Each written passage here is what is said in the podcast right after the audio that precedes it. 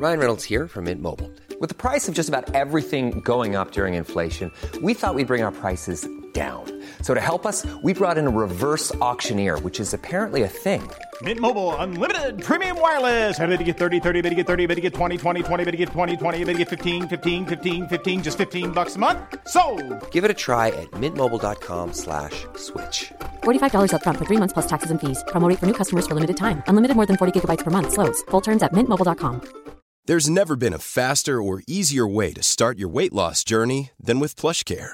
PlushCare accepts most insurance plans and gives you online access to board-certified physicians who can prescribe FDA-approved weight loss medications like Wigovi and Zepbound for those who qualify. Take charge of your health and speak with a board-certified physician about a weight loss plan that's right for you. Get started today at plushcare.com slash weight loss. That's plushcare.com slash weight loss. plushcare.com slash weight loss.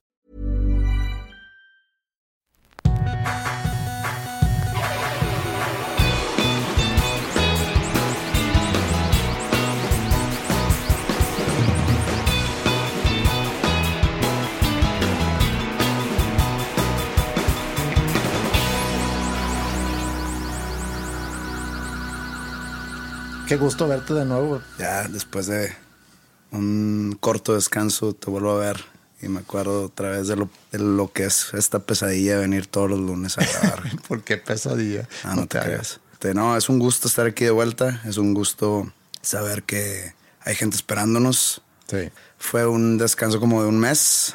Apro- aproximadamente, Eh, Aproximadamente. Y pues sirvió para hacer otras fotos, afortunadamente. Sí, ¿sabes qué? Se me ocurre que como tenemos nueva portada, pero al estar grabando esto todavía, bueno, hay gente que lo haya visto porque ya está Ya en, en iTunes, iTunes. pero ¿por qué no lo tiras en tu, en tu Instagram ahorita y antes de terminar la grabación podemos ver un poco a lo mejor la reacción ante la nueva, ante la nueva portada? Ok, va. A ver. ¿Y qué pongo de caption? Lo que tú quieras. Nueva temporada esta semana. Segunda temporada de los nombres comunes esta semana. Episodio 21 este jueves. ¿En qué cae? Jueves 10. Sí. 10 de marzo. Por los mismos canales. Listo. Entonces, sí, mucha gente tengo entendido que está esperando. Digo, este mes estuve atento a Twitter Sí. y vi muchos comentarios de que cuándo vuelven, cuando este jueves no es un jueves bueno si no hay dos nombres comunes. Sí, está, está bien padre. Yo estoy muy, pues, como le he dicho varias veces, muy contento con la gran respuesta que hemos tenido y, y espero que vayamos a seguir teniendo esta temporada y igual como espero que vayan a, a sumarse más personas que encuentran este pequeño podcast que empezó como, como un experimento y que ha creado una, una buena base de un público bastante grande y que esperamos vaya creciendo aún más. Un público cautivo. Vale. Bueno, fuera de eso, ¿cómo, cómo has estado? ¿En qué, qué hiciste ese, este break que tuvimos? Bueno, sé que estuviste a gira mundial, pero fuera de eso. En este break eh, tuve unos shows muy importantes con, con Panda. Eh, estuve de viaje por, por Chile, por Perú, por Colombia, aquí en, en el país. Y pues ya eso quedó en el pasado. ¿Tú qué? ¿Tú qué hiciste este break? Tuve oportunidad de, de ver películas, de ver series, en lugar de estar editando podcast. Eh, he obviamente estado muy al pendiente de cómo va mi casa, porque llevo ya viviendo con mi suegra tres meses y yo creo que el próximo fin o este fin que viene nos vamos de regreso a la casa. Entonces, eso está muy bien. Bueno, ya, ya te toca. Sí, ya toca dormir en casa propia. Y bueno, pasaron los Óscares. Sí. Entonces, yo no los pude ver porque estaba en pleno show en, en la Ciudad de México. La verdad me gusta ver los Óscares porque me da un tipo de excusa de ver películas. O sea, por ejemplo, siempre trato de ver las que están nominadas a Mejor Película. Algunas veces lo logro, pero la mayoría de las veces no, porque siempre hay una que nada más no se me antoja. En esta ocasión, como ya sabía que no iba a poder verlos, o sea, no me puse a verlas, pues, pero vi algunas. Este, me llamó la atención que no ganara The Revenant.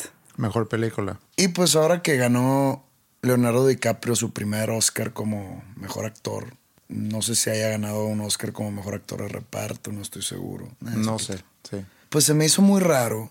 Primero, que The Revenant no haya ganado la mejor película, habiendo ganado mejor director y mejor actor y mejor cinematografía. Sí. O mejor fotografía, disculpen. Eh, Cinematografía. ¿Cómo se dice? Cinematografía. Eso. Entonces, se me hace muy raro que no haya ganado mejor película, The Revenant, porque ganó, se puede decir que los premios más importantes. La película que más ganó fue Mad Max. Sí. En cuestiones de edición de sonido, mejor edición de imagen, eh, mejor vestuario, mejor arte, eh, escenografías, etcétera, etcétera, etcétera. Pues ganó no sé cuántos, la verdad, pero. Seis Oscars ganó. Seis Oscars ganó Sí. Mad Max y no ganó mejor película. Digo, a diferencia que, por ejemplo, cuando ganó The Return of the King eh, de Lord of the Rings, Ajá. ganó 11 Oscars Sí. y ganó mejor película. Sí. O sea, era lógico, ¿no? Pero bueno, es un caso muy extremo el de, el de Return of the King. Pero ahora DiCaprio, a mí me queda como que una espinita clavada que sí se lo dieron en esta ocasión.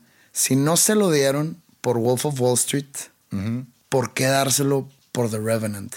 No estoy diciendo que hizo un mal trabajo, pero más de la mitad de la película no habla, no, no, no tiene diálogo. Se la pasa haciendo ruidos de dolor, de sufrimiento, de pues está todo roto, literalmente. Sí. Este, y no estoy diciendo que sea eso fácil de actuar. No. Pero no puedes juzgar totalmente su actuación por, por eso. Entonces, a mí, para mí, en Wolf of Wall Street hizo un- el mejor trabajo que ha hecho en su carrera.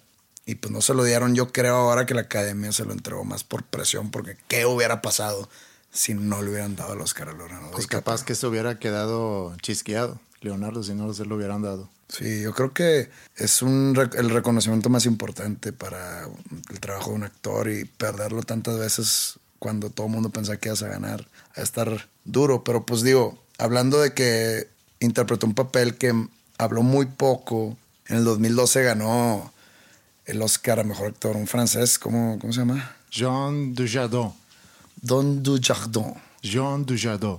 Lo gana por la película esta, El Artista o Sí. El Artista, no sé cómo... El artista, no sé cómo se diga Y- en español. híjole. Digo en, francés. Yo sí. fui a verla, yo, yo fui a verla al cine, sí, me metí una aburridona. Yo la vi y a mí me gustó. Yo pensé que no me iba a gustar por lo mismo, pero es una actuación increíble. Y ahorita que estabas hablando de, de Leonardo, creo que eh, eh, la actuación es mucho más de- del diálogo que, que puedas tener en la película. Es mucho el, el- tus expresiones. Pero es que en Wolf of Wall Street está, por ejemplo, la escena donde se mete mu- muchas pastillas de droga Sí. y que choca su Lamborghini Sí. y se está bajando del carro todo, pues todo dopado. O sea, eso se hace cuenta que tiene es- e, esa parte que, que es la mayoría de The Revenant, ¿no? Que no está hablando, nomás está haciendo ruidos, está haciendo caras y está gateando para llegar a su casa. Y pues la- el efecto de la droga como que lo obstaculiza mucho. Y tiene eso en The Revenant que está todo, no sé cuántos huesos rotos por su pelea con el oso. Sí. Y Y qué increíble esa escena del oso. esa, esa escena es increíble. Pero no estamos juzgando ahorita la dirección, ni la edición, ni los efectos especiales. No, es más no. la, la- la- el- la actuación de DiCaprio. Sí, estás, eh, estás trasheando a, a DiCaprio por... No, no, no estoy trashando. No, No, él cumplió con su papel. Él cumplió con su papel. Yo creo que era un papel que no estoy diciendo que no mereciera el Oscar. Al dar el Oscar por eso estás diciendo que hizo un mejor trabajo aquí en The Revenant que en Wolf of Wall No, Street. no necesariamente, porque tienes que tomar en cuenta los otros nominados. Eh, Está este Matt Damon con The Martian, que para mí hizo un gran trabajo. Y el, el que no ganó, el que no se lo dieron fue a Rocky en, en actor de reparto. Bueno, Estuvo mal eso. esa no la vi yo. Bueno, no sé bien cómo escogen la mejor película, porque si vemos en las categorías que ganó, por ejemplo, The Revenant, que fue mejor dirección, mejor actor y mejor foto. Pero aún así no es la mejor película, sino que la que gana, que es Spotlight, creo que es el único premio que se llevó. Y como tú dices, The Revenant ganó en los premios más importantes y no es la mejor película. Que sí es muy buena. Yo la fui a ver al cine y sí me gustó, la verdad. Yo cuando hablo de estas cosas, yo me quito la bandera del mexicano o de que apoyo el talento eh, del país. O sea, la verdad, yo soy bien objetivo. Y viéndolo, o sea, el, año pasado que ganó Birdman de Alejandro G. Ritu, como que para mí la película dejó mucho que desear. O sea, es muy buen, es muy buen tipo de película que es, todo es casi en una toma. Sí. Las actuaciones buenas, pero en sí la historia se me hizo media aburrida, complicada de, de poner la atención las dos horas que dura. En esta ocasión sí se me hizo muy buena película. No soy súper fan de los westerns, pero se me hizo muy buena. Las actuaciones excelentes y no entiendo por qué si ganó los premios más importantes no fue la mejor película. Pero bueno, ahorita que dijiste lo de, la bandera de México, a mí sí me da gusto el tanto que haya ganado Alejandro González Iñárritu por segunda vez consecutiva. Es la tercera vez que México gana. No, no dije que no me da gusto. dije Que, soy objetivo para juzgar el trabajo. Y que mm, eh, lo ves que haya ganado por tercera vez. O sea, entonces hay una gran diferencia entre su nivel de trabajo y de foto comparado con, todos los demás. Y no es nada más en, en, en, los Oscars que van ganando los mexicanos, sino también pasa lo mismo en, Cannes y en otros, muchos otros premios. Y lo hemos platicado antes, México es un país de extremos. O sea, el otro día estuve en Home Depot precisamente viendo cosas para la casa y me paré enfrente de la tele esperando que alguien me trajera algo y estaba un programa de, de, multimedios, esos programas de, que pasan en la tarde, que no sabes bien qué está pasando. Hay 20 personas que corren por todos lados, hay un payaso, hay un nadacán, hay un conductor, hay niños, hay un sinfín de variedad de personajes que aparecen ahí y prenden la música y todos bailan y luego uno pega al otro y no entiendes absolutamente nada. Para mi gusto, el nivel más bajo de entretenimiento que, que pueda existir, ¿no? casi no veo la televisión y cuando la veo no voy a ver esos tipos de programas. yo no. Y, este, el canal hace lo que el público pide o lo que sabe, sabe lo que el público quiere, entonces eso le, le ofrece. Sí. Y si siguen haciéndolo después de tantos años, contenido muy, muy bajo en cuanto a nivel cultural, inteligencia, entretenimiento, es muy, muy bajo el, pues el público eso es lo que lo mantiene pegado a la televisión. Yo lo digo no con el afán de acusar ni a la televisora ni al público, sino es, nada más. Existe. Sí, es como decir, pero existe. es verde. Ajá, existe eso y también existe en el mismo medio relacionado. Tenemos a el top top de, al nivel mundial.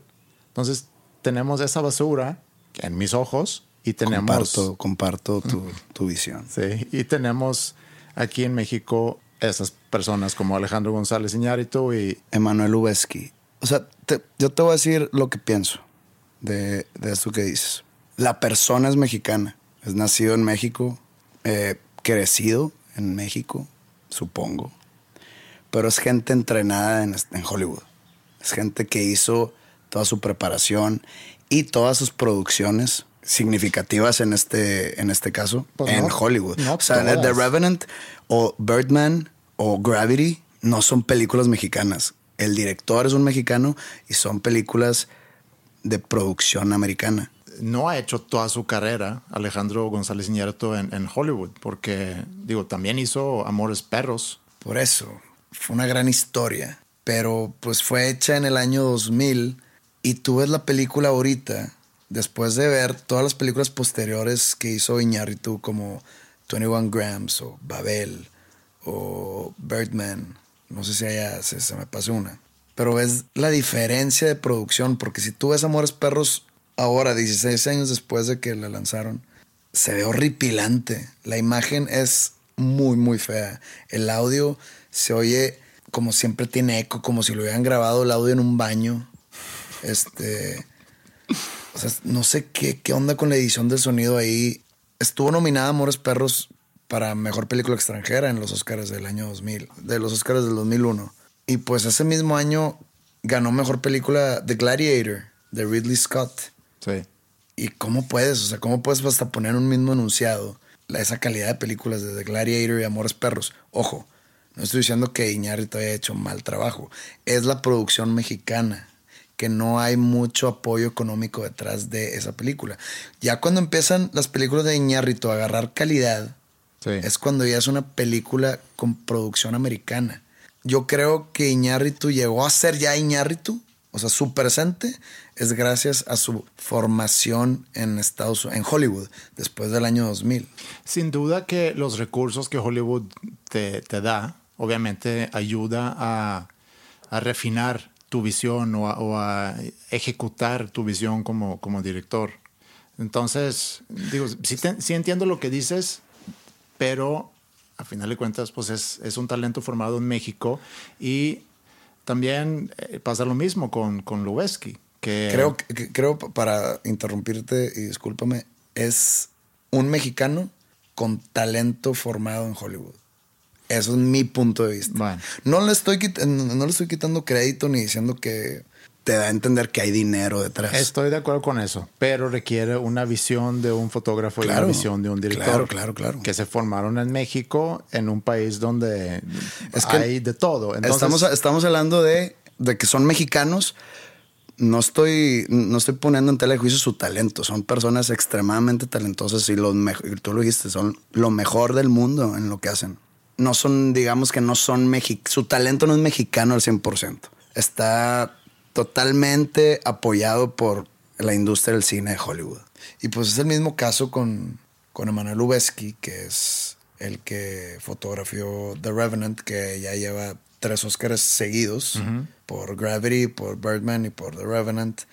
Pues hizo Reality Bites en 1994 a sus 30 años. O sea, fue hace 22 años. Sí. Entonces yo por eso digo que no se formó en México. Bueno, eh, a lo mejor puedo decir eso entonces, como tratando de hacer un punto aquí, que aún y cuando, por- porque eso es un poco lo que quería decir, que, que México es un país de extremos. Y ahorita comentamos acerca de las diferencias que hay. Tienes el tipo de entretenimiento que te comenté hace rato y tenemos estas personas que, que logran ejecutar una visión eh, increíble. Obviamente, como dices tú, con recursos de Hollywood. Pero tenemos en México el punto más alto es muy, muy alto y el punto más bajo es muy, muy bajo. Y pasa lo mismo, si vemos la distribución de la riqueza, es igual ahí. Entonces, aun y cuando existe un bajo apoyo, existen eh, condiciones a lo mejor no muy favorables, pues son personas que han logrado llegar a ser muy exitosos a nivel mundial. Bueno, podemos dejar ese tema y a lo mejor regresar a los Oscars. Eh, bueno, ganó mejor película Spotlight. ¿Qué te pareció a ti Spotlight? A mí me gustó mucho la película. Me gustó cómo manejaron el tema sin caer en lo amarillismo, el tema de la pedofilia en la Iglesia Católica. Siento que contaron la historia como es. No, no, no, no se metieron, no juzgaron, no, no llevaron más allá el tema. Se nota que hay una objetividad en la producción, tanto en dirección como en producción. Realmente la película es sobre periodismo. Sí, es, un, es sobre un reportaje. Sí. Este Spotlight es en sí es el nombre de una sección de un periódico de Boston. Una sección que le da los reportajes especiales o los difíciles de, de investigar y todo. Y se trata de cómo manejan la historia, de todos los obstáculos que les mete en sí una institución tan fuerte como es la Iglesia Católica para sacar ese tipo de, de reportajes. Está muy buena la película. No pensé que iba a ganar. Jamás pensé que iba a ganar. Y es un tema muy interesante que no sé por qué no habíamos tocado en este. Eh, ¿Cuál? Podcast. ¿El periodismo El- o no, el- la pedofilia. La pedofilia. Porque no es un rumor. No es algo de que no, pues este. No sabemos bien si pasa. O sea, es algo, es algo real, es algo que pasa desde hace muchos años. Y Claro. pues bueno, yo estuve, no estuve involucrado en ningún caso de, de abuso de menores, pero toda mi vida estuve en, en- en instituciones similares de lo que, de lo que enseñan en la película. Sí.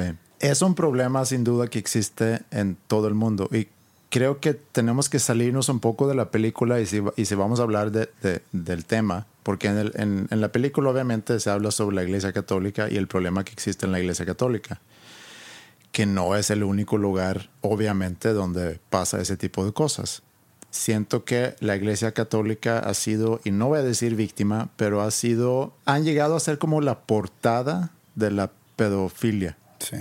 Pero es algo que obviamente existe en, en, en, muchas instituciones y en escuelas y en los Boy Scouts, en otro tipo de iglesias, donde haya niños, obviamente que las personas con ese trastorno pues van a buscar esos lugares. Entonces no es algo muy propio de la iglesia católica. No, pero es, o sea, la iglesia católica representa totalmente lo contrario. Entonces es por eso que levanta. Bueno, las otras instituciones también. Ah, pero pues no se habla de abuso infantil en sinagogas. No se habla de abuso infantil en, en, en el Islam. Se habla, no sé por qué, 99% del abuso infantil en, dentro de la religión es de la iglesia católica. De ahí eso te va, se habla. Ahí te va mi teoría. ¿Por qué es ahí? Tú ves a los sacerdotes y representan la pureza, la castidad y todo eso, ¿no? Dicen, no, es que, ¿por qué no se casan los padres? Mientras en las iglesias protestantes los, los ministros y todo tienen familia y todo. No, es que Jesucristo jamás se casó. Y eso es, eso es su bandera, eso es su, el porqué de vivir una vida solitaria, digamos, porque están casados con Jesús. Sí. Y eso a mí se me hace poco trastornado. Estar casado con, pues digamos, una idea. Porque, o sea, quitando la fe y quitando todo, es una idea. Es una deidad, digamos. Hace mucho tiempo, muchos, muchos años, fue prohibido para los sacerdotes casarse por la iglesia, que la iglesia antes era el Estado, por el simple hecho de evitar que cuando el sacerdote muriera, heredara sus, sus bienes a su familia. Decidieron prohibir el matrimonio para que ellos heredaran todo a la iglesia. Eso se mantuvo como una tradición hasta llegar hasta ahorita. Y pues por el, por el hecho de, primero, es tener prohibido tener relaciones sexuales, ya sea con mujeres o con hombres, dependiendo de su, de su Preferencia. preferencia. Se te va creando un trastorno porque son humanos como tú y como yo que tienen Necesidades. necesidades, que tienen Sí. impulsos de, de- de índole sexual. O sea, un Pero- sacerdote, por el simple hecho de ser sacer- sacerdote, no creas que, que, no, que no va a tener una erección cuando se topa con, con una imagen que lo, que lo mueve sexualmente, ¿no? O sea, le pasa. Y- Claro. Y, no es culpa de él, es simplemente por el hecho de ser humano Es físico. es físico. Y todo eso, pues lo, lo sacan con lo que tienen alrededor, que normalmente son escuelas o colegios católicos. Y hay niños que no tienen una idea de lo que está pasando. Bueno, te quiero parar ahí. Porque sí, sí te entiendo, pero creo que es una mal percepción. Creo que hay que entender primero qué es pedofilia. es el abuso de menores. Es el abuso de Sexual. menores. Sí, pero también es un, es un trastorno. Es algo Sí, sí, sí. que es una preferencia. Así como la heterosexualidad y homosexualidad es una preferencia. Pero es que no lo hace exclusivo. No es exclusivo. O sea, el ser un pedófilo no te hace así como que nada más eh, te metes con niños. No, pero es una preferencia que tú tienes. Es un, sí, es, Sí. es un trastorno. Entonces, y no quiero decir que la homosexualidad y la heterosexualidad es un trastorno, sino eso es también, son preferencias. Esta preferencia es, pues sí, es un trastorno y se ha hecho estudios y encuentran que hay problemas en el cerebro con personas que, que sufren de esto. Entonces, por lo mismo, es muy difícil de curarlo, así como no puedes convertir a un heterosexual o un homosexual, ni al revés. Entonces, no es algo que puedes curar tan fácil. También está relacionado con bajo desempeño escolar, con un bajo IQ, etc. Y esas personas que tienen esa preferencia, si lo queremos llamar así, a lo suena muy light decirlo, muy ligero decir preferencia, pero al final de cuentas es una preferencia sexual hacia menores. Obviamente que ellos van a buscar ambientes donde se encuentran menores. Se van a, por eso buscan trabajos en escuelas, en Pero los Boy creo- Scouts, creo en la yo que- iglesia. que- Espérame tantito nada más. Por- porque, y también la iglesia, siendo que la iglesia católica es tan grande y es una institución que existe en todo el mundo, cada caso de eso que pasa, sea en Filipinas, sea en, en Argentina, sea en México, sea en Irlanda, todo cae en el mismo saco. Mientras pueda haber casos de, de un orfanatorio en Australia, otro caso de un orfanatorio en Chile, etcétera, pero se ven por, por aislado. Creo que se magnifica mucho y no quiero defender a la, a la Iglesia Católica porque yo no soy católico, se me hace muy raro todo el asunto de la, de la Iglesia Católica, la religión en general, pero también quiero que sean juzgados de una forma objetiva y tomando en cuenta hechos que existen.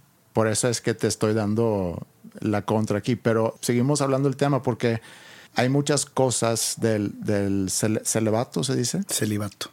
Celibato que obviamente que no entiendo y, y no sé qué hace eso con, con una persona.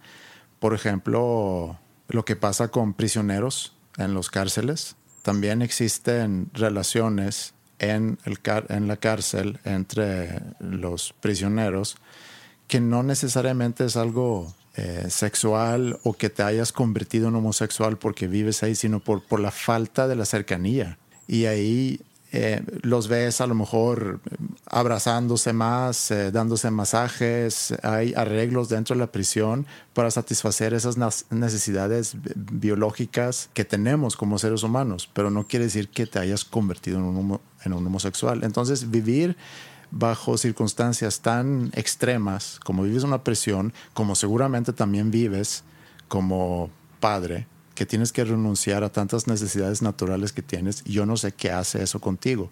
Dijiste algo sobre, o sea, comparaste mucho el, la necesidad o ese trastorno de la pedofilia en algunas personas como el ser homosexual. No. O sea, yo digo que el ser homosexual. No, no, no. no, o sea, no perdón, pero. Eh, yo he visto, yo he visto gente que se convierte en, a través de su vida en un homosexual por X o Y razones. Mm, yo no creo. No te creo. Yo sí. O sea, te estoy diciendo. Time out.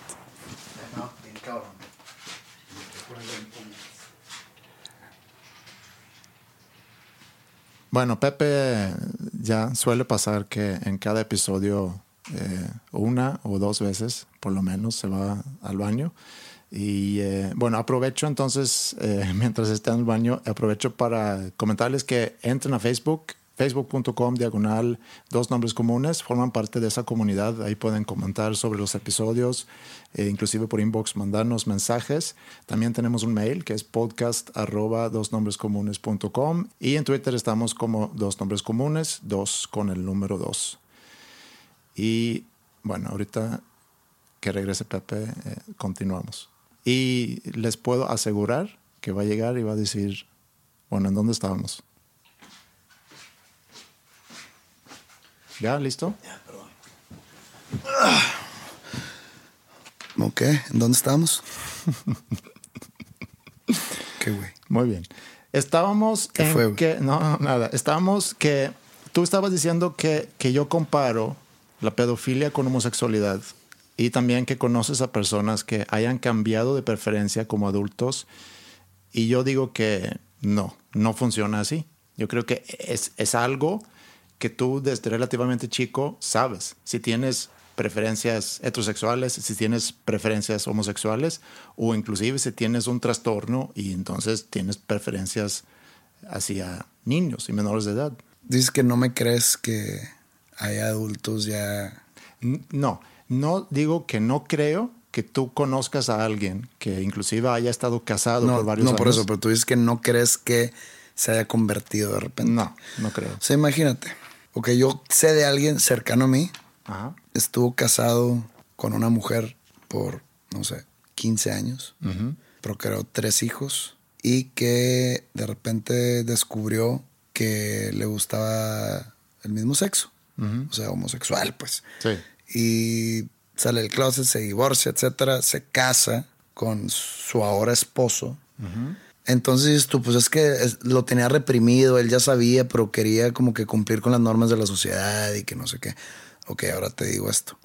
Si sí es verdad lo que tú dices, es como, por ejemplo, él procreó tres hijos, tenía que cumplirle a la señora, ya sea una vez a la semana, o de perdido una vez cada dos semanas o una vez al mes o no sé cómo esté o cómo lo hagan la gente casada. Entonces pedirle a él que cumpla eso, que procree hijos y que tenga sexo heterosexual es como si a ti te digo, oye, ¿sabes qué?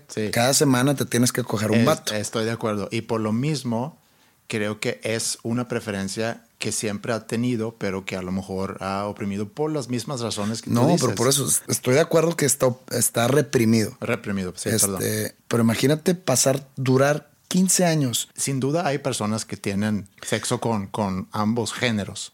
O sea, que un hombre que tenga con mujeres y con hombres. Entonces, a lo que yo digo es que en, esas, en esos matrimonios largos, ya que, no sé, pasa cierto tiempo, de repente el, el hombre empieza a sentir cosas por otro hombre o, digo, atracción sexual. Sí. Digo, por así empieza. Este, pero, yo, entonces yo digo que sí existe ese chip volteado de que de repente se hizo. Entonces ahí te va otra cosa. También crees, porque también estábamos eh, comentando sobre el, celibato y voluntario, como es el, caso de, un sacerdote, que tú escoges eso, o involuntario, como es el caso de un prisionero que, que te comenté hace rato, ¿no? Y eso hace que que buscas seguramente satisfacer tus necesidades biológicas, tus necesidades de cercanía o física, pero lo que no compro es que de repente empiezas a tener una tendencia o una preferencia hacia tener relaciones con niños. Eso no me checa. Es que no es preferencia. Sí, es una preferencia. Preferencia sexual va más amarrada al género, no a la edad. No necesariamente. Creo yo que, o sea, el, el que se mete con niños Tú me estás diciendo que no se mete con gente adulta. Es exclusivo de los niños. No, no sé. Porque si mi preferencia fueran los hombres, yo no me meto con mujeres. No. Mi preferencia es la mujer, yo no me meto con hombres. Bueno, podemos dejar eso ahí porque no sé. A eso no te puedo responder. Si un pedófilo también tiene yo Tampoco sé, yo tampoco sé, pero yo me imagino que sí. Pero eh, el punto aquí es y lo que estamos platicando en el, en el caso de los sacerdotes, en específica, aunque ya también comenté que obviamente es algo que existe fuera de la iglesia, es que el, el mismo celibato o el mismo ambiente en la iglesia y todo lo que conlleva, de repente hace que te dan ganas de tener relaciones con niños. Eso yo creo que eso ya lo sabías en adolescencia, que tú tenías esas preferencias y te vas buscando más bien un ambiente donde tú puedes tener mucho contacto con niños. ¿Cómo son maestros pedófilos? ¿Cómo son líderes de los Boy Scouts pedófilos? ¿Cómo son sacerdotes pedófilos? ¿O gente que trabaja en orfanatorios? Y yo creo también que, o sea, puedes tener razón en que hay, hay alguien que tenga desde muy temprana edad esa tendencia por los niños. Sí. Pero en el sacerdocio creo yo que debe haber más. Sacerdotes al tomar ese voto de castidad, pues tienen que llevar una vida sin sexo. Entonces, ellos, por más que hayan escogido su camino por la religión y por la vocación de Jesucristo y todo, siguen siendo humanos, siguen teniendo esa... Sí, claro. Sí. Esa urgencia sexual. O sea, no, no, no es como que de repente le picas un switch a que esté apagado y ya no se le pare. O sea, estoy seguro que un sacerdote, si llega una señora a confesarle sus pecados y la señora tiene las chichis de afuera, pues va a tener una erección.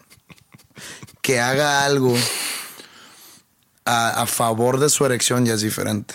Pero entonces, imagínate tú que eres sacerdote y que te pasa eso y que de repente se te empieza a, acumular todo ese deseo sexual reprimido y luego a ver, llegas a, ¿con quién me puedo meter? A las monjas, híjole, pues es que están todas feas, todas están viejitas. Este, porque sí o no, porque sí o no, no existe la monja atractiva. Yo no la he visto. Bueno, creo que debes una disculpa a, las monjas que escuchan este episodio. No es personal y te, puedo afirmar que no hay monjas escuchando. pero bueno, entonces no, es como que pues con una monjilla, a ver si me afloja. Pero no, tú sabes que no funciona así. Y luego imagínate la incomodidad de tirarle la onda a otro padre. ¿Cómo llegas a ese punto donde, oye, pues te veas muy bien hoy dando la humilía y le empiezas a, a sobar la rodillita? Oye, qué guapo en tu, como, en tu traje ese blanco. Como cualquier persona homosexual. Pero, pero sacerdotes, dos sacerdotes. Pues si, los dos, si los dos son homosexuales, ahí se van a encontrar. Imagínate, imagínate las posibilidades. ¿Cómo, ¿Cómo empiezas la conversación? Pero se te hace baja probabilidad. Muy baja. No no, estoy diciendo que sea baja que haya un homosexual, no, que hayan dos en la misma comunidad. Entonces yo creo que es por eso que acuden a los niños. Los niños son vulnerables, los niños son inocentes, los niños no saben qué está bien o que si el sacerdote le dice que lo que está haciendo está bien, el niño lo va a hacer. Y, más si llegan amenazas como, si no lo haces es pecado, si no lo haces le voy a decir a tus papás, si dices algo te vas a ir al infierno. Este, esto Jesús Cristo está- te- eh, me, me dijo que está bien y que esto tienes que hacer para que te perdonen que te robaste un chicle. Todo eso se están aprovechando la inocencia y la vulnerabilidad. Es muy, es muy feo y, y otra vez llevándolo inclusive fuera de la iglesia, porque estamos hablando de, de adultos que se aprovechan precisamente de eso, Sí. Eh, la vulnerabilidad Y de la inocencia. de un niño, sea en la escuela y muchas veces vi otro documental relacionado con el tema, un, documental mexicano que se llama Angus Day o Agnus Day, Cordero de Dios, que es sobre un chavo que en su momento fue abusado por, por un padre y habla sobre varios casos, pero es su historia de cómo anda buscando en el documental a ese padre para sentarse con él y, y, pues pedirle explicar por, por qué pasó lo que pasó. Y lo feo de eso, lo horrible realmente es el aprovechamiento y agrégale eso el factor religioso, que también de alguna forma puede existir en, una escuela donde tú ves a tu maestra a lo mejor como un-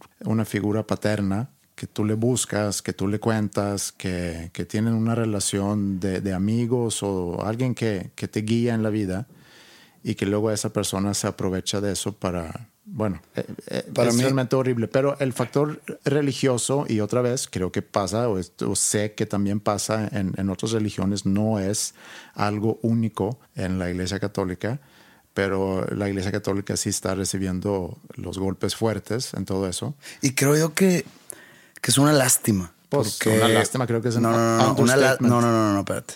Es una lástima que la iglesia católica es algo que se creó para bien, digamos, para ayudar al, al mundo, para... Controlar al mundo. No, no, no, no, no. Estoy hablando de en sí la filosofía primordial de la iglesia católica. O sea, es como para hacerle un bien a la humanidad, porque en sí, pues las enseñanzas y las doctrinas de la Biblia o como quieras, o sea, es para hacer un bien, para predicar el bien.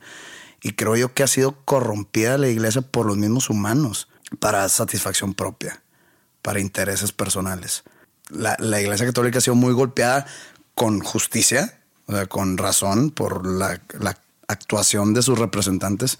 Pero pues es una lástima porque pues es una institución creada en su más punto más alto filosófico. Pero no es el punto más alto filosófico, porque Jamás fue para eh, intereses económicos, jamás fue para dar poder al- a los sacerdotes, jamás fue para ser los gobernantes de un país. O sea, no era, no, era nada con un interés oscuro. desconozco por completo esas intenciones, pero si vemos a lo largo de la historia todo lo que haya implicado y como bien lo dices, eh, es creado por, por el humano y el humano es tan humano como tú, tan humano como yo, fáciles de corromper, con ganas de poder, con ganas de ganar más dinero, con ganas de controlar, con ganas de manipular.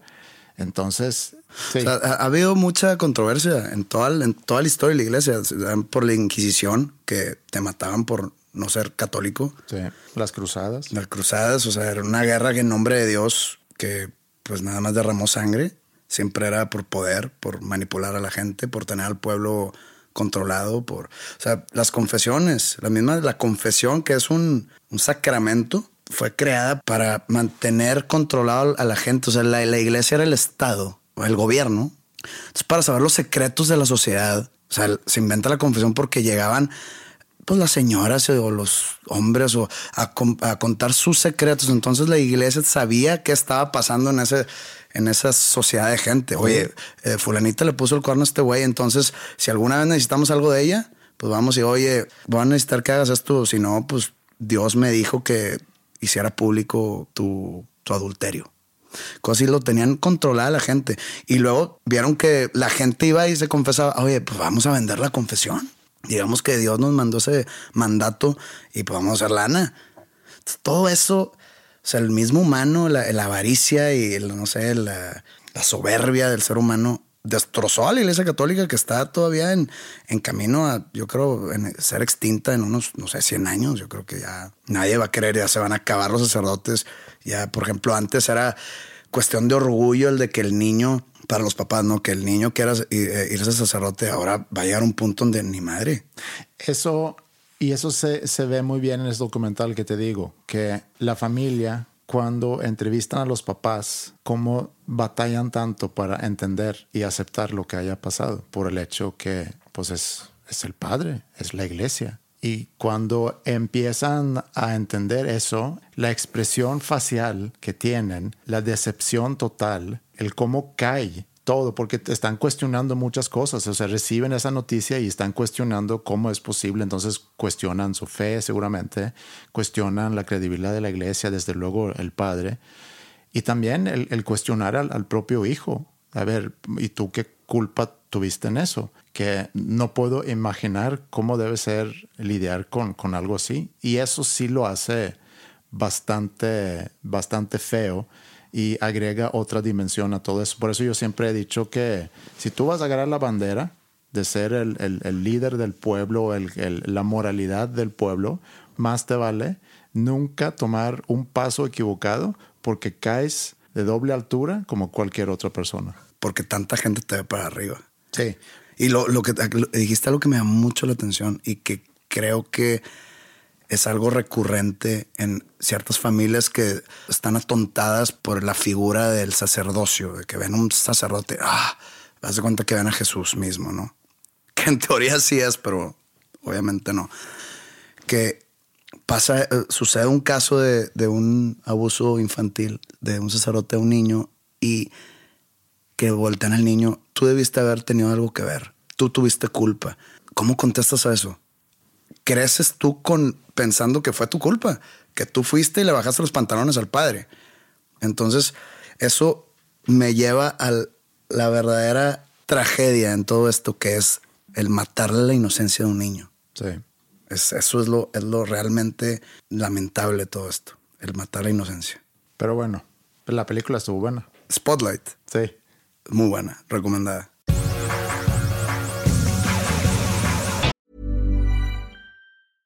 Spring is my favorite time to start a new workout routine. With the weather warming up, it feels easier to get into the rhythm of things. Whether you have 20 minutes or an hour for a Pilates class or outdoor guided walk, Peloton has everything you need to help you get going. Get a head start on summer with Peloton at onepeloton.com. Many of us have those stubborn pounds that seem impossible to lose, no matter how good we eat or how hard we work out. My solution is PlushCare PlushCare is a leading telehealth provider with doctors who are there for you day and night to partner with you in your weight loss journey. They can prescribe FDA-approved weight loss medications like Wagovi and Zepbound for those who qualify. Plus, they accept most insurance plans. To get started, visit plushcare.com slash weight loss. That's plushcare.com slash weight loss.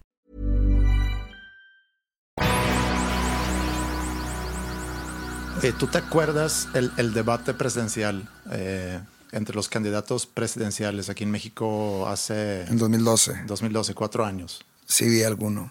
No sé si fueron tres o había uno para cada canal o no sé, pero el mero mero sí lo vi. Sí, y me acuerdo que yo lo vi y me daba pena ajena verlo. Realmente cómo se llevaba a cabo, eh, sacaban cosas como que para, para echarle a, a los demás candidatos, sacando fotos que lo volteaban al revés. Estaba esa Edecán, se dice, ¿no? Esta, Edecán. Eh, ah, la que, sí, la Lady... Lady Ife. Lady Ife. Sí. Sí, claro. Bueno, eh, me daba mucha pena ajena. Ah, y aparte, me acuerdo mucho de, de esa, del 2012, de Josefina Vázquez Mota, que salió diciendo en sus rallies o en sus eh, discursos, diciéndole a las mujeres que díganle a, sus hombres o a sus maridos que vayan a votar, porque si no, no va a haber cuchi cuchi por un mes. Sí, sí me acuerdo, qué bárbaro. Imagínate al revés, o sea, imagínate que el peje hubiera salido con ese mensaje a, los hombres, de que nieguenle el sexo a, sus esposas si no salen a votar. Bueno, es, es absurdo.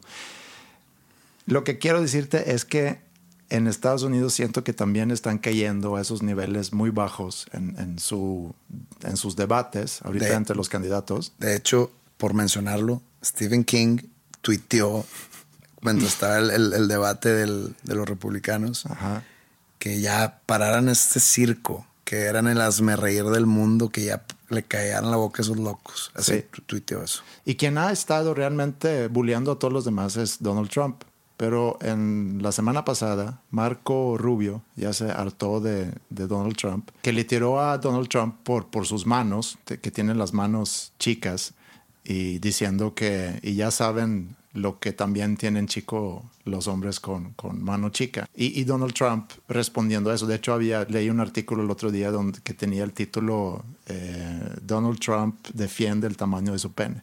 Entonces como que también han caído muy bajo y no es la primera vez que le están tirando a Donald Trump por el tamaño de sus manos y lo han, se han burlado de él antes de eso.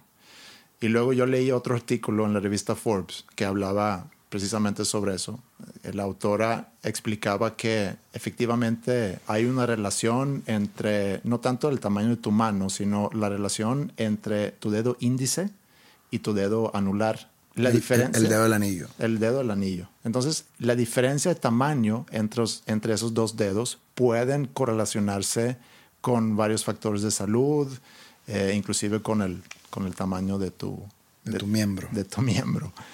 Entonces, al estudiar eh, fotos de Trump, o fotos de sus manos más bien, concluye esta autora de este artículo que su dedo anular es un poco más largo que su índice.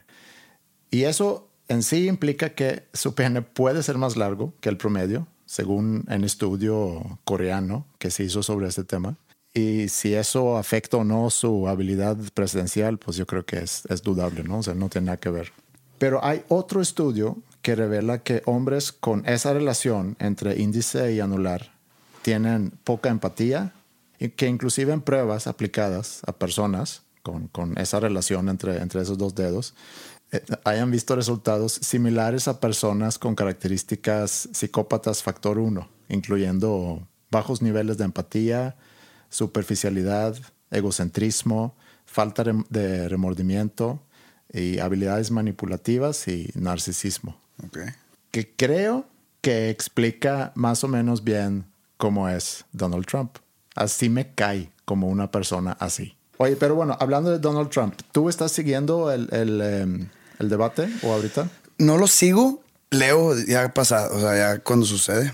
Eh, yo estoy preocupado, no quiero, o sea, mi, mi interés directo es que no gane Trump. Sé que del otro lado de los demócratas, Hillary o sea, su competidor más cercano es Bernie Sanders, este señor ya grande con tendencias socialistas, que yo digo, está muy difícil que alguien así pueda lograr incluso la candidatura en Estados Unidos. Entonces, yo creo que la que la que la lleva de ganar en general es Hillary Clinton de los demócratas y pues cualquier candidato que le pongan en su contra del Grand Old Party, yo creo que va a perder contra Clinton pues nada más no quiero que Trump tenga la oportunidad. ¿Qué es lo que tú crees vaya a pasar en el caso de que gane Trump? Es que Trump dice muchas estupideces y no lo digo nomás para subirme al carrito, sino porque el simple hecho de que, que va a construir una, un muro entre Estados Unidos y México y que sea pagado por México. Sí, pero sí. No sé, se, se, me hace muy estúpido, declaración muy estúpida por una persona en, el, en la posición que está buscando una candidatura a ser presidente de, del país más poderoso del mundo. Y aparte, bueno, por ejemplo, él defiende mucho que, que va contra los mexicanos, no, no, no, no es racismo, sino es cuestión de, va en contra de la inmigración ilegal. ¿Tú crees que en Estados Unidos es un problema real la inmigración ilegal? Yo creo que en teoría sí. En teoría sí, este, porque hay mucha inmigración ilegal no sé, el otro día escuché una canción que se llamaba Who's Gonna Mow Your Lawn, que significa quién te va a cortar el pasto. En tu jardín. En tu jardín. Es una, era una canción country como que dedicada a Donald Trump y, y habla sobre cómo sería la vida en Estados Unidos sin esos ilegales. Sí. Eso yo creo que es el beneficio de Estados Unidos porque los mexicanos allá ilegales normalmente, digo, por cuestiones... No, no, no, no, tanto de capacidad, sino por cuestiones laborables legales, no tienen grandes trabajos y hacen el trabajo sucio, digamos, Sí. de los gringos. ¿Por qué? Porque no pueden trabajar en una empresa porque no tienen este, la ciudadanía ni el número de, de O seguridad social. O como dijo Fox, eh, los trabajos que ni los negros quieren hacer. Sí, es correcto. O sea, se oye feo, se oye feo, pero es que es verdad. se- o sea, se pasó. se- sí, sí se pasó, pero es, es verdad. O sea, lo hacen los mexicanos eh, ilegales porque por más sucio que sea el trabajo que consigan allá, le gana al trabajo que podrán conseguirse aquí. Mexicanos y seguramente de otros países Sí, eh, latinoamericanos. sudamericanos, centroamericanos, de todo, pero pues la gran mayoría son mexicanos. Y esa canción para mí creo que englobó toda esa problemática que digo yo que no es una no es algo malo, pero es algo que sí definitivamente siendo, o sea, para ellos tienen que controlarlo de alguna manera. Y Trump vende esa esa propuesta y yo creo que es pura máscara, que él en verdad sí es una persona muy muy muy muy muy racista Como es seguramente mucha gente en un, Estados dicta- un Unidos. dictador. Sí, es muy, y, y- y mucho es esa generación, la generación de Trump, ya edad avanzada, edad de 60 para arriba, de los gringos de la vieja guardia, republicanos con pistolas, God-fearing Christians. Creo que no ganas ninguna elección nada más dirigiéndote hacia ellos. Yo creo que está eh, dando un mensaje que es muy atractivo para, para mucha gente en Estados Unidos. y, y como que el punto que quiero hacer es, es igual como en las elecciones del 2012 aquí, como lo que está pasando ahorita en Estados Unidos. A final de cuentas, son un reflejo del mismo país. O sea, a final de cuentas son los candidatos que el país merece tener. Y Donald Trump, yo no sé quién tiene en su equipo que lo asesora, pero de relaciones públicas está haciendo un gran trabajo porque cada día los medios están hablando de él, sea por bien o sea por mal.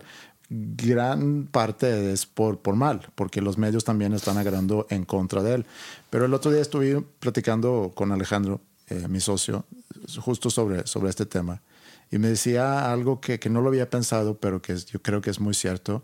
Es que Trump de alguna forma representa el gringo típico, el, el quarterback, el, el bully, el, que, el, el beef de, De Back to the Future. Back to the Future, que hay mucha gente que le gusta ese tipo de persona porque es un líder que va, que dice que voy a hacer las cosas, que si no me hacen caso, pues los voy a los bombardeo, que voy a arreglar este asunto y, y no es tanto por la vía Es, que diplomática, es una, es sino una persona más gutural que a veces eso no es bueno. Toma decisiones y da declaraciones como que sin pensarlas. No, no estoy diciendo que es bueno, nada más me fascina que una persona con ese tipo de comunicación puede llegar a ser tan popular. Y eso dice algo sobre Estados Unidos.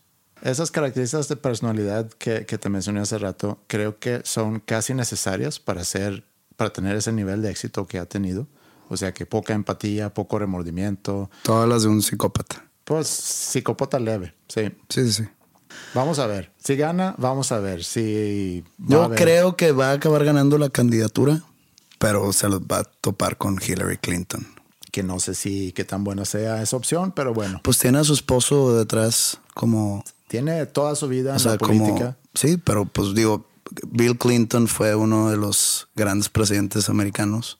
La verdad, yo, yo era muy chico cuando, cuando era presidente, pero he escuchado gente decir que es una gran persona, un gran expresidente, y pues lo tiene detrás. Sí, fue presidente del 92 al 2000, si no mal me Entonces, recuerdo. este, digo, tuvo sus polémicas, pero este, digo, yo tengo entendido que fue un muy, muy buen presidente de Estados Unidos, muy respetado, ahora como expresidente. Y si está detrás de Hillary, Hillary teniendo su propia experiencia en la política, yo creo que va a ser una, sería una muy buena presidenta. Para mí sería la favorita y pues Donald Trump se toparía con pared ahí, con un muro no pagado por mexicanos. Muy bien. Oye, pero bueno, regresando a- al artículo y, y, em, y lo que están tirando ahorita Trump por sus manos, a ver tu mano. Mira. Ah, pues psicópata. Pene largo.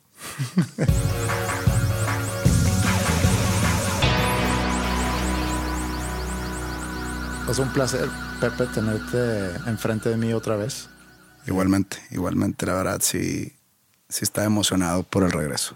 Muy bien, y yo espero que, que la gente que nos ha aguantado, que nos ha esperado, que no ha sido en vano, se dice, ¿no? Sino que no ha sido en vano. Que estamos de regreso con, con más episodios y esperamos tener contenido que les vaya a agradar. ¿Cómo terminamos? Pues con algunos. Ah, sí, checa. con algunas reacciones de mi Instagram. A ver qué dice Instagram. A ver. 103 comentarios. Voy a leer las que valen la pena. Ok. Por fin, y una carita. Ahora sí escucharé todos. Sí, de nuevo los jueves geniales. Qué felicidad. Ah, chinga. Jaja, esta foto sí está genial. El señor color mento de copiloto. ¿A qué hora cambiaron de papel? Mm. Ahora tú eres el copiloto. Ahora sí soy copiloto. Muy bien. Yo decía que a inicios de marzo regresaría a los nombres comunes, José Madero, ya rogaba escucharte de nuevo. Señor Andreas, ya lo extrañaba a usted. Darán de usted por tu avanzada edad. ya me hacían falta maestros. Pues muy Eh, bien. Solo en México, eso no entendí. No estamos solo en México, Estamos en todo el mundo. en todo el mundo. Y creo que estaría padre terminar este episodio, este primer episodio de la segunda temporada con ya con algo tuyo. A mí me dio mucho gusto escuchar. eh, yo te he dicho antes que, que Panda no es mi tipo de música y, y no lo digo para ofender y espero no ofender, no quiero ofender a nadie con eso. Es simplemente un gusto muy personal. Eh, Suecia no es mi país favorito tampoco. Está muy bien. Está muy bien. Eh, pero me dio mucho gusto escuchar tu nueva canción, Pepe, y, y a mí me gustaría mucho que terminemos este episodio con esa canción. ¿Qué nos dices de esa canción? Sería un honor terminar este episodio. Bueno, es una canción llamada Lunes 28. Salió en lunes 29. Ahí. Este fue casualidad. Vi algunos comentarios en YouTube, sobre todo de algunas teorías de conspiración que, que sale el 28 porque el 29 es bisiesto y que según esto Sí. el regreso es en cuatro años después y todo eso son, son inventos de la gente. Nunca falta el, el que se quiere clavar, ¿no? No, está bien, es lo que lo hace interesante y me, me divierte mucho. Estuve evitando leer comentarios de la canción por toda la semana anterior. Sé que había opiniones encontradas y diciendo que o estaba buena o que o diciendo una cosa que me llamó mucho la atención que muchas personas fue de que pues es que no es panda. Le falta la distorsión y le faltan los solos. Es una canción totalmente producida, compuesta y todo por, por su servidor. Obviamente no es Panda y si a los fans de Panda no les llama la atención, yo respeto totalmente eso. Pues nada más estoy esperando que le guste a tanto a los fans de Panda como a los no fans de Panda. Eh, sé que no le va a gustar a todo el mundo, sé que no es- nadie es monedita de oro, entonces yo la verdad aprecio mucho los buenos comentarios y tanto los buenos como los malos, porque los malos este, me dan apertura a otro tipo de perspectiva. Pues nada más quiero agradecer todas las cosas bonitas que, que leí, ya que me di la oportunidad de hacerlo. Y, y pues a los que no les gustó, pues, pues siento haberlos decepcionado. Ojalá y cuando escuchen las demás puedo ganarlos de vuelta. Sería, sería algo increíble para mí, pero esto es solamente una probadita de lo que se viene. Y esto es lunes 28 por José Madero Vizcaíno. Y nos vemos la siguiente semana. Cuando quieras voy, cuando quieras voy, yo estaré esperando por siempre el llamado. Cuando quieras voy, ojalá y sea hoy, pues ya estoy cansado de estar excitado. Pienso en tocarte, pienso en tu cuerpo en curvas como instrumento. Pienso en tocarte, pienso en abusarte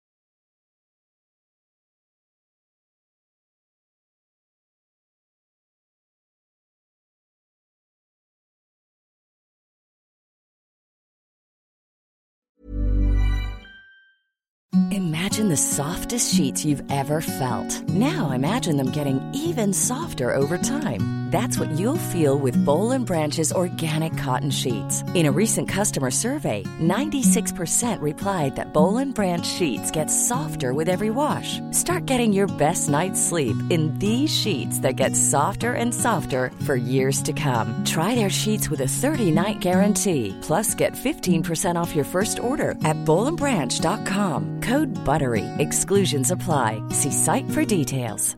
Hey, it's Paige DeSorbo from Giggly Squad. High quality fashion without the price tag. Say hello to Quince. I'm snagging high-end essentials like cozy cashmere sweaters, sleek leather jackets, fine jewelry, and so much more. With Quince being 50 to 80% less than similar brands. And they partner with factories that prioritize safe, ethical, and responsible manufacturing. I love that. Luxury quality within reach. Go to quince.com slash style to get free shipping and 365 day returns on your next order. Quince.com slash style.